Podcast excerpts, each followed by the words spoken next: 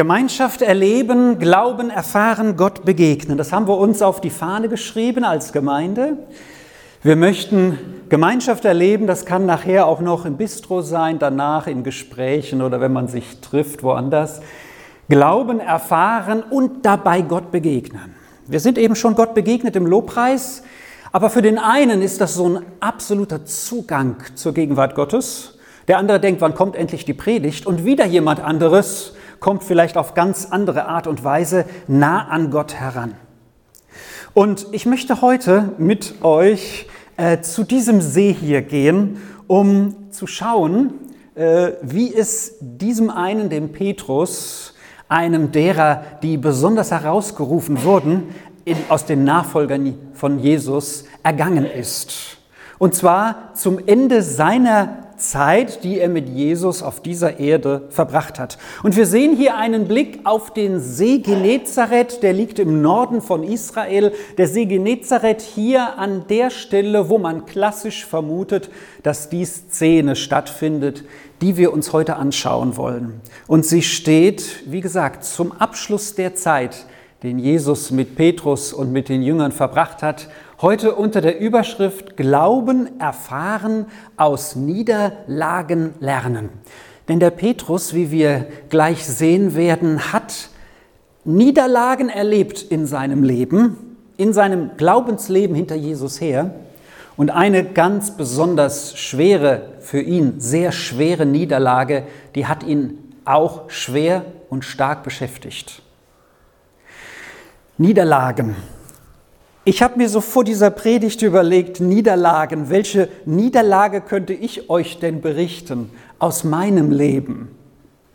Und ich habe so die Befürchtung, so die ein oder andere Niederlage, die verdrängen wir gerne aus unserer Biografie und wollen gar nicht mehr uns daran erinnern. Es gibt diese Arten von Niederlagen. Versteht ihr?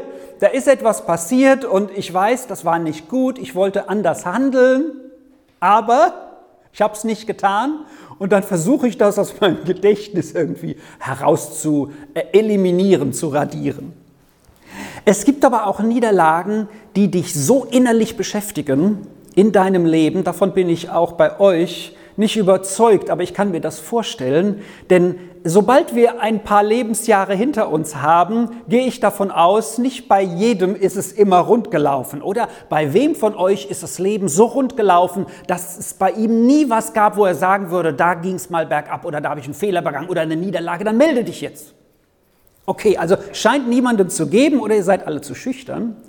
Aber so eine Niederlage, die wirklich etwas ist, was einen zutiefst betrifft, die die kann einen sein Leben herunterziehen.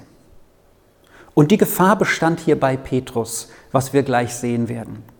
Wenn ich so auf mein Leben schaue, Niederlagen sind etwas und du darfst deine Niederlagen gerne jetzt persönlich für dich behalten und vor Jesus bewegen, aber das ist auch etwas, was man normalerweise nicht gerne teilt, weil das schmerzt. Ich war vor uns hier, bevor ich hier in uns, äh, unsere Gemeinde hier nach Worms kam und wir anfingen zu gründen, war ich in einer Gemeinde auf der anderen Seite des Rheins und ich war dort eigentlich auf Lebenszeit als Pastor anvisiert. Aber ich merkte mit den Jahren, das wird wohl nichts. Da war kein Vertrauen da in der Leitung mehr und mehr. Und ich merkte also, mit mir geht es wohl hier nicht weiter. Und dann äh, bin ich aber einer, der dran bleibt. Wisst ihr, ist nicht so, dass ich jetzt sage, boah, da läuft was nicht so dolle und dann mache ich einfach das nächste, sondern ich habe versucht, das auch weiter zu, mitzubauen und merkte aber, es geht eher immer schiefer als dass es gerade geht. Bis ich mich dann entschloss, in der Gemeinde zu sagen, ich gehe mit einem Vorlauf, dass die Gemeinde einen neuen Pastor suchen konnte. Das war für mich aber etwas, das hat mich tief innerlich bewegt, weil ich habe das als eine Niederlage empfunden. Weil normalerweise denken wir doch, es läuft immer alles gut im Leben. Oder vielleicht auch im persönlichen Dienst, in dem, was man für Jesus tut. Und dann musste ich über einiges auch nachdenken, und das werden wir jetzt hier auch bei Petrus sehen, wie Gott einen rückt zu Niederlagen oder zu Dingen führt, die man so nicht geplant hat, nicht so gewünscht. Vielleicht ist bei dir eine Niederlage in deinem Leben irgendwas im beruflichen Bereich gewesen. Vielleicht ist bei dir eine Niederlage etwas im privaten Bereich gewesen. Vielleicht eine Scheidung, eine Trennung, eine Beziehung, die in die Brüche ging. Vielleicht eine Niederlage, an die du dich jetzt erinnert fühlst, die dich schmerzt. Aber wisst ihr, dafür ist Jesus auch gekommen. Und wir wollen jetzt diese Geschichte uns anschauen, die im Johannesevangelium im 21. Kapitel drin steht und in der dieser Petrus eine besondere Rolle spielt. Das Johannesevangelium berichtet über eine Begegnung von Jesus nach seiner Auferstehung. Und da heißt es, danach zeigte sich Jesus, Johannes Evangelium 21. Kapitel, noch einmal am See von Tiberias. Und er zeigte sich so, Simon Petrus und Thomas, der Didymus genannt wird, und Nathanael aus Kana in Galiläa und die Söhne des Zebedäus und zwei andere von seinen Jüngern waren beisammen. Simon Petrus sagt zu ihnen, ich gehe fischen. Sie sagen zu ihm, wir kommen auch mit dir. Sie gingen hinaus und stiegen ins Boot und fingen nichts in jener Nacht. Als es aber schon gegen Morgen ging, trat Jesus, so ist das, wenn man nur eine Hand hat, ne, ans Ufer. Die Jünger wussten aber nicht, dass es Jesus war. Da sagte Jesus zu ihnen, Kinder, ihr habt wohl keinen Fisch zum Essen? Sie antworteten ihm, nein. Er aber sagt zu ihnen, werft das Netz auf der rechten Seite des Bootes aus und ihr werdet einen guten Fang machen. Da warfen sie es aus und vor lauter Fischen vermochten sie es nicht mehr einzuziehen. Da sagte jener Jünger, den Jesus liebte, Klammer auf, das ist wohl der Johannes, der das Evangelium geschrieben hat, sagt, ähm, sagt zu Petrus, es ist der Herr. Als nun Simon Petrus hörte, dass es der Herr sei, legte er sich das Obergewand um, denn er war nackt, Klammer auf, er hatte schon was an, aber wohl nur so einen Schurz, einen Lendenschurz, ansonsten hat er da ja gearbeitet, und warf sich ins Wasser. Die anderen Jünger aber kamen mit dem Boot. Sie waren nämlich nicht weit vom Ufer entfernt, nur etwa 200 Ellen, das sind so 100 Meter, und zogen das Netz mit den Fischen hinter sich her. Als sie nun an Land kamen, sahen sie ein Kohlenfeuer am Boden und Fisch darauf liegen und Brot. Jesus sagt zu ihnen, bringt von den Fischen, die ihr gerade gefangen habt. Da stieg Simon Petrus aus dem Wasser und zog das Netz an Land, voll von großen Fischen, 153. Und obwohl es so viele waren, riss das Netz nicht. Jesus sagt zu ihnen, kommt und esst. Keiner von den Jüngern aber wagte ihn auszuforschen, wer bist du? Sie wussten ja, dass es der Herr war. Jesus kommt und nimmt das Brot und gibt es ihnen und ebenso den Fisch. Das war schon das dritte Mal, dass Jesus sich den Jüngern zeigte, seit er von den Toten auferweckt worden war. Eine seltsame Geschichte haben wir hier vor uns. Nachdem Jesus auferstanden war und seinen Jüngern zum ersten Mal am Abend der Auferstehung erschienen war, das war ein Sonntag, deswegen feiern wir Sonntag Gottesdienst, das ist unser Auferstehungstag, jede Woche feiern wir, Jesus ist auferstanden. Da begegnet er seinen Jüngern, da war einer nicht dabei, das war der Thomas, dann begegnet er ihnen noch eine Woche später, damit der Thomas, von dem wir gerade gelesen haben, der besonders skeptisch war. Ach, Halleluja, Jesus liebt skeptische Menschen, die aber suchend sind. Also, der Thomas, dem begegnet er auch, zeigt ihm seine Wunden und dann begegnet er ihnen das dritte Mal. Jesus hat nämlich gesagt, kommt zu mir an diesen See, an den See von Galiläa, von, von Genezareth, den See Genezareth. Kommt dort in das galiläische Land, dort werde ich euch nochmal begegnen. Also sind die Jünger dorthin und jetzt sind sieben Jünger dort zusammen und Petrus sagt, wir gehen fischen, weil das war sein Beruf. Der Petrus war wirklich ein praktischer Typ, das kann ich euch sagen. Der hat nicht darum gechillt und gesessen und gedacht, na ja, noch nichts zu tun, warten wir mal auf den nächsten Auftrag, sondern der sagt, okay, Jesus ist noch nicht wieder da, hat gesagt, wir sollen hierher kommen, nach Galiläa, er ist uns aber noch nicht erschienen. Was machen wir? Wir müssen doch was verdienen. Also gehen wir arbeiten, ja? Gehen wir raus fischen. Und die anderen sagen, okay, wir kommen mit. Wir sehen hier so ein Boot. Na, na, Gucken wir mal, will es nicht weiter, oder vielleicht kannst du es weiterschalten. Das nächste Bild. Vielleicht hat sich die Batterie verabschiedet. Wir sehen hier den See, genau. Aber wenn wir jetzt, ah, sehr gut. Er will wieder. Er ist offenbar eingeschlafen. Nein, oh, Da sind wir, da sind wir. Gut. So ein Boot sehen wir hier. Also die Jünger waren mit Jesus unterwegs. Die, die Jünger waren unterwegs auf dem Boot und es waren sieben. Aber ihr müsst euch vorstellen, so waren sie jetzt auf dem Boot. Sie werfen wieder ihre Netze aus, sie gehen fischen und Jesus kommt zu ihnen. Und ich will uns mal die Worte weitergeben, die Jesus ihnen gesagt hat. Kinder, habt ihr wohl keinen Fisch zu essen? Die Jünger hatten den ganzen, die ganze Nacht gefischt und das ist die Zeit, wo man dort fischen geht am See Genezareth, aber sie haben keinen Fisch gefangen. Und als Jesus jetzt mit dieser Frage, die eigentlich ein Nein herausfordert, habt ihr nichts zu fangen, gefangen, ist es für sie schon etwas, was ihr Herz ein bisschen durchbohrt haben wird, denn sie hatten die ganze Nacht gearbeitet. Und dann sagt Jesus als nächstes zu ihnen, werft das Netz auf der rechten Seite des Bootes aus und ihr werdet einen guten Fang machen. Das größte Wunder ist für mich, dass sie Jesus hier überhaupt noch nicht erkannt hatten. Ja? Wir sagen ja, ist doch klar, ist doch logisch, ist Jesus. Aber irgendwie, die waren so müde, die waren so geschafft, vielleicht war es auch noch so früh am Morgen ein bisschen dunkel, dass sie nicht erkannten, dass es Jesus war, der ihnen aber hier eine Anweisung gibt, werft das Netz noch einmal aus. Und vielleicht waren die Jünger so verzweifelt, dass sie sich gesagt haben, okay, keine Ahnung, wer das ist, aber der scheint ganz nett zu sein, der spricht uns mit Kinder an. Das ist die Anrede von jemand Höherem auch, der sagt Kinder, so, ne? Und dann werden wir das mal machen. Und sie machen einen großen Fisch. Und jetzt kommt Johannes und merkt, es ist der Herr. Es ist der Herr. Sehen wir hier, dass sie das ans Netz ziehen, das Boot, und Jesus als nächstes zu ihnen sagt, bringt von den Fischen, die ihr gerade gefangen habt.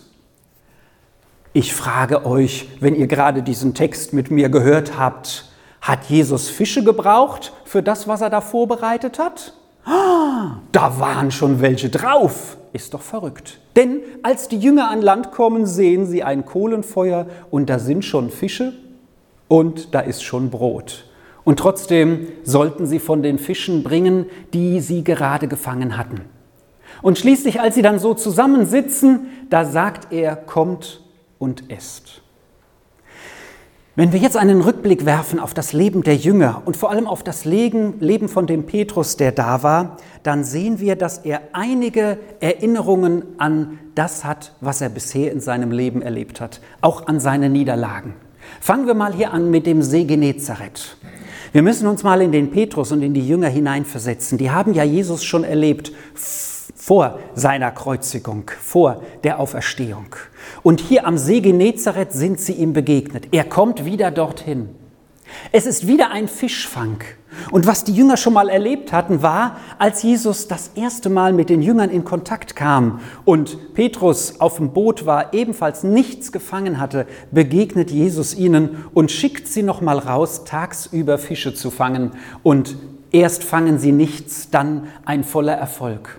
Brot und Fisch liegen auf dem Feuer, das, sie, das Jesus vorbereitet hat. Brot und Fisch, die Jünger werden erinnert an die Speisung der 5000, die sie möglicherweise ganz nah dort auch erlebt hatten. Kommt und esst, sagt er, so wie er es beim Abendmahl gesagt hatte, als er mit seinen Jüngern zusammen war vor seiner Kreuzigung. Nehmt und esst. Und hier noch besondere Begegnungen mit Petrus. Als Petrus äh, Jesus verleugnete, das war vor der Kreuzigung. Dazu müssen wir wissen, Petrus, er war ein wirklich anpackender Mensch. Petrus sagte zu Jesus vorher noch, selbst wenn du gekreuzigt werden solltest, ich helfe dir da raus. Ich zieh dich da weg. Du, das soll dir nicht passieren.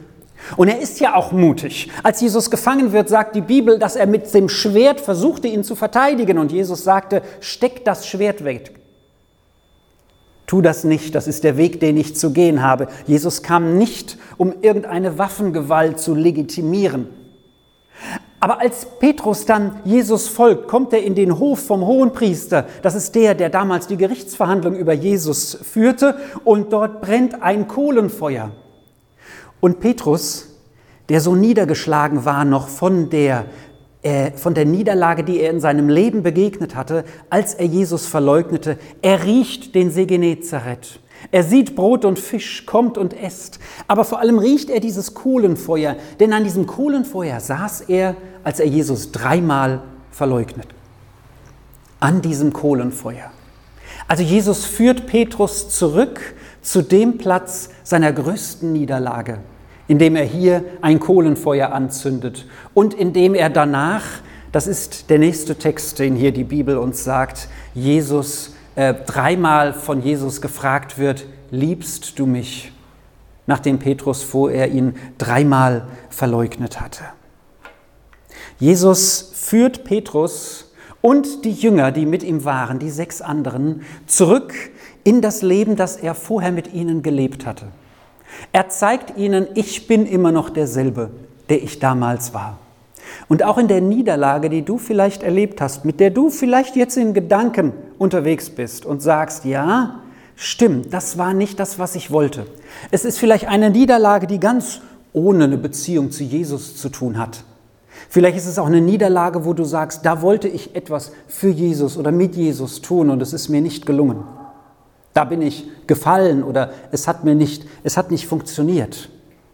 Dann will Jesus dir sagen, ich bin derselbe damals, wie ich es jetzt bin.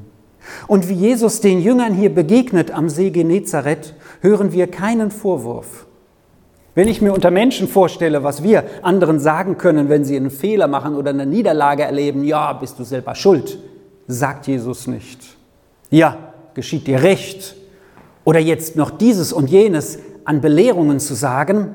Jesus nimmt die Jünger erst einmal an, so wie er uns annimmt. Aber er führt uns zurück dorthin, wo das passiert ist, was wir oder was Petrus als Niederlage erlebte. Und Petrus, wisst ihr, es gibt eine Szene, als Jesus auferstanden ist, die mich sehr verwundert hat. Jesus ist auferstanden, erst sind Frauen da, die das sehen, und dann kommt die Frau zu, Jesu, äh, zu den Jüngern, zu den Männern und sagt, Jesus ist auferstanden, ich habe ihn gesehen. Und Petrus hört es. Petrus, Petrus, der hier ins Wasser springt, der anpackt, von dem hier die Geschichte sagt, er ist der, der das Netz mit an Land gezogen hat, der aktiv war für Jesus. Er geht langsam zum Grab hin. Die Bibel sagt, ein anderer Jünger, nämlich der Johannes hier, der ist gespurtet und war zuerst am Grab. Warum nicht Petrus, der sonst so aktiv ist? Ich denke, Petrus hat noch so zu kämpfen gehabt mit seiner persönlichen Niederlage, mit seiner Verleugnung, die hat ihn so innerlich beschäftigt, dass er noch nicht so schnell laufen konnte, sondern erst einmal langsam wieder ins Leben zurückkommen musste.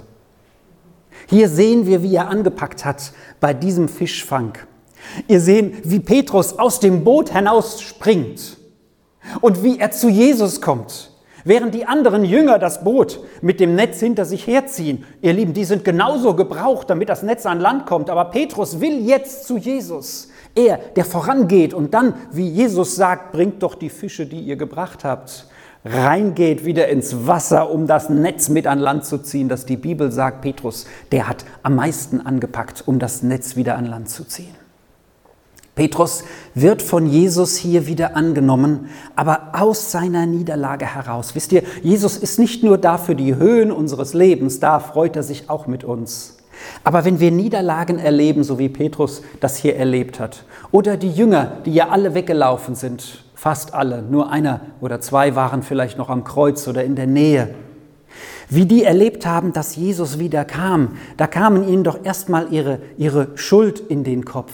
Aber Jesus richtet sie wieder auf, so wie er das hier tut. Jesus richtet die Jünger wieder auf. Aus ihrer Niederlage bringt er sie wieder auf am See Genezareth. Glauben erfahren, aus Niederlagen lernen. Jesus ist der, der uns begegnet. In den tiefsten Tiefen unseres Lebens, aber auch in den höchsten Höhen. Und wenn er uns zurückführt zu Punkten unseres Lebens, die uns schmerzen, so wie er das bei Petrus hier tut, dann will er, dass wir aufstehen und weitergehen. Jeder auf seinem Weg. Glauben erfahren, aus Niederlagen lernen, weil Jesus an deiner Seite ist. Weil Jesus sich hier den Jüngern nochmal speziell offenbart, bevor er dann als nächstes auch den Missionsbefehl gibt, wie das Matthäus-Evangelium es sagt. Geht ihr hinaus, ihr Jünger. Ich möchte uns jetzt noch einen Moment eine Zeit geben und Simon, komm du doch nach vorne und begleite das etwas mit dem Piano. Vielleicht hast du etwas, was dich jetzt persönlich bewegt. Vielleicht hast du aber auch für dich persönlich jetzt nichts, was du in Gedanken hast. Dann musst du jetzt nicht tief graben, aber vielleicht kennst du jemanden, wo du weißt, der ist so niedergeschlagen. Der empfindet es vielleicht auch als Niederlage, dass sein Partner, sein Ehepartner gestorben ist. Der kommt vielleicht nicht wieder auf die Füße. Dann will Jesus diesem Menschen neu begegnen, so wie Jesus das hier tut. Wisst ihr, und Jesus braucht nichts von dir. Du musst ihm gar nichts von dir bringen. Er nimmt es gerne an, aber es ist nicht die Grundlage. Jesus hat für dich auf einem Feuer Brot und Fisch vorbereitet und sagt zu dir, komm und iss. Das sagt er auch heute Morgen zu dir. Und wenn etwas ist, was dir jetzt in Gedanken kommt, was dich vielleicht schmerzt, wo du sagst, ja, das habe ich noch nicht richtig aufgearbeitet, damit habe ich noch zu kämpfen, dann nimm dir Petrus als Vorbild der hat wirklich zu kämpfen gehabt. Die Bibel sagt, als er Jesus dreimal verleugnet hat, obwohl er vorher sagte, das passiert mir nicht, da weinte er bitterlich und ging fort. Aber wenn du jetzt in deinem Herzen bitterlich weinst oder damals, als du eine Niederlage erlebt hast, bitterlich geweint hast, da war das der Anfang von der Umkehr und von dem neuen Leben, von den neuen Schritten.